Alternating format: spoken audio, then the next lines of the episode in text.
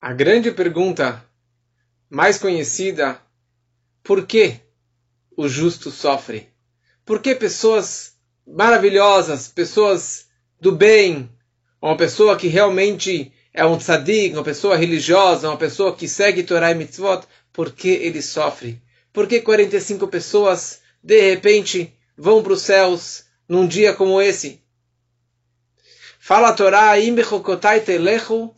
se vocês seguirem meus estatutos, seguirem a Torá, seguirem as mitzvot, seguirem as leis de Deus, a Torá nessa semana dá uma lista inteira de recompensas.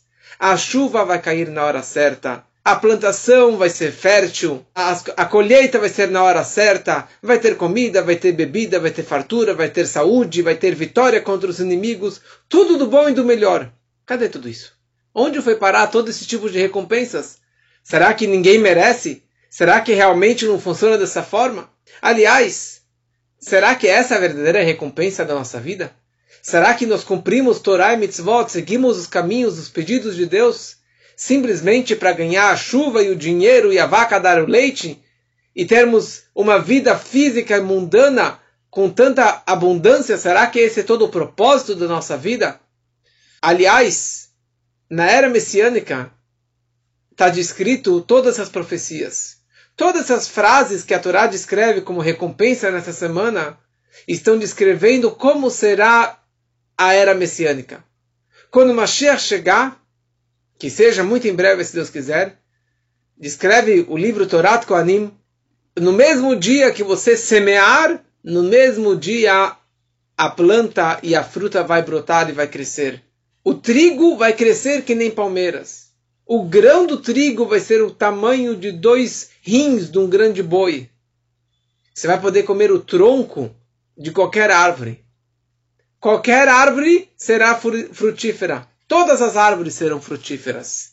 Saúde, fartura, é o que as crianças almejam e sonham por Mashiach, que está escrito quando Mashiach chegar, as, as árvores vão brotar frutos e doces e guloseimas.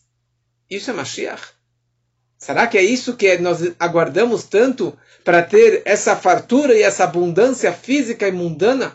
O Maimonides descreve que todos os sábios sempre aguardaram a vinda de Mashiach, não para ter vitória contra os inimigos, não para, a questão física e mundana, mas sim para que todos possamos conhecer a verdade, conhecer Deus, estudar Torá, estudar a mística o dia inteiro. Para isso que sempre aguardamos, essa que é a verdadeira recompensa da vinda de Mashiach. Ok, existe um conceito que se chama lishma e lo lishma. Lishma significa você você não pode pegar uma criança e falar para ela cumpra a Torá e as mitzvot e siga os caminhos de Deus, porque você vai ganhar o mundo vindouro daqui 120 anos. Você vai ter uma recompensa espiritual. Não, ele quer tacles, ele quer objetivo, ele quer ver dinheiro, ele quer ver doce, ele quer uma bala, ele quer um incentivo. E por isso que nós damos para as crianças esses incentivos, esses doces e balas, para que eles realmente curtam e apreciem e desejem estudar a Torá e seguir o caminho de Torá e Mitzvot. Mas desta forma, um dia ele vai crescer e vai desejar ter tudo isso sem segundas intenções, sem uma outra intenção por trás. Então, por que realmente a Torá promete tantas coisas, recompensas físicas e mundanas, tanto nessa paraxá, e principalmente descrevendo como que será nessa era messiânica? Está escrito que Em Hayenu Veorech Yameinu. A Torá é a nossa vida e o que prolonga a nossa vida. Mas a Torá, na verdade, ela precisa estar não somente na cabeça. A Torá é a nossa essência, porque a Torá e Deus estão totalmente unidos, unificados. A Torá não precisa estar somente na sinagoga e na casa de estudos e meditar a Torá ou falar palavras de Torá. Quando que significa que a Torá está permeada e penetrada dentro de mim, dentro da minha essência? Quando que todo eu, da cabeça aos pés, representam essa vida de Torá. Por exemplo, nós enxergamos com os olhos, falamos com as bocas, com a boca, sentimentos estão na, na, no coração, o movimento, o caminhar está nas pernas. E a essência da alma? Ou o prazer? Não tem nenhum órgão específico do corpo que receba, que represente prazer, alegria. Como eu falei com alguém hoje, alguém que está feliz não é somente um sorriso para expressar essa sua alegria.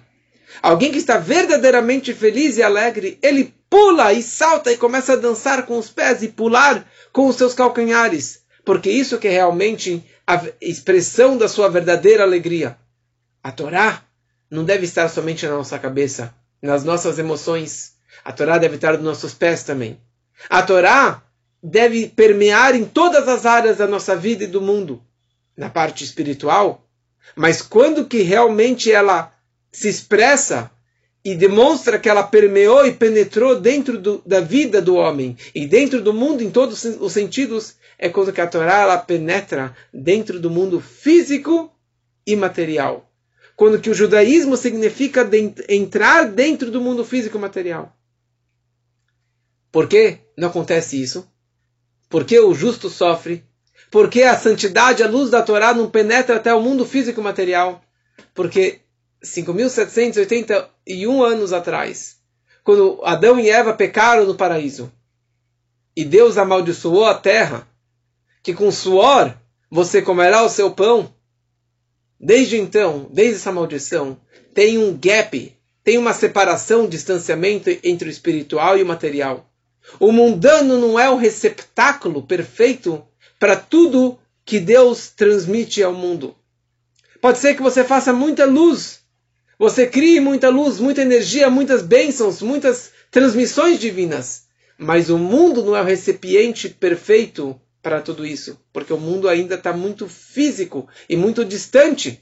Tem esse gap entre o físico e o material. Então o, o justo pode acabar sofrendo. E mesmo que você seja muito religioso, não necessariamente que na prática vai acontecer todas essas bênçãos e maravilhas que a Torá promete.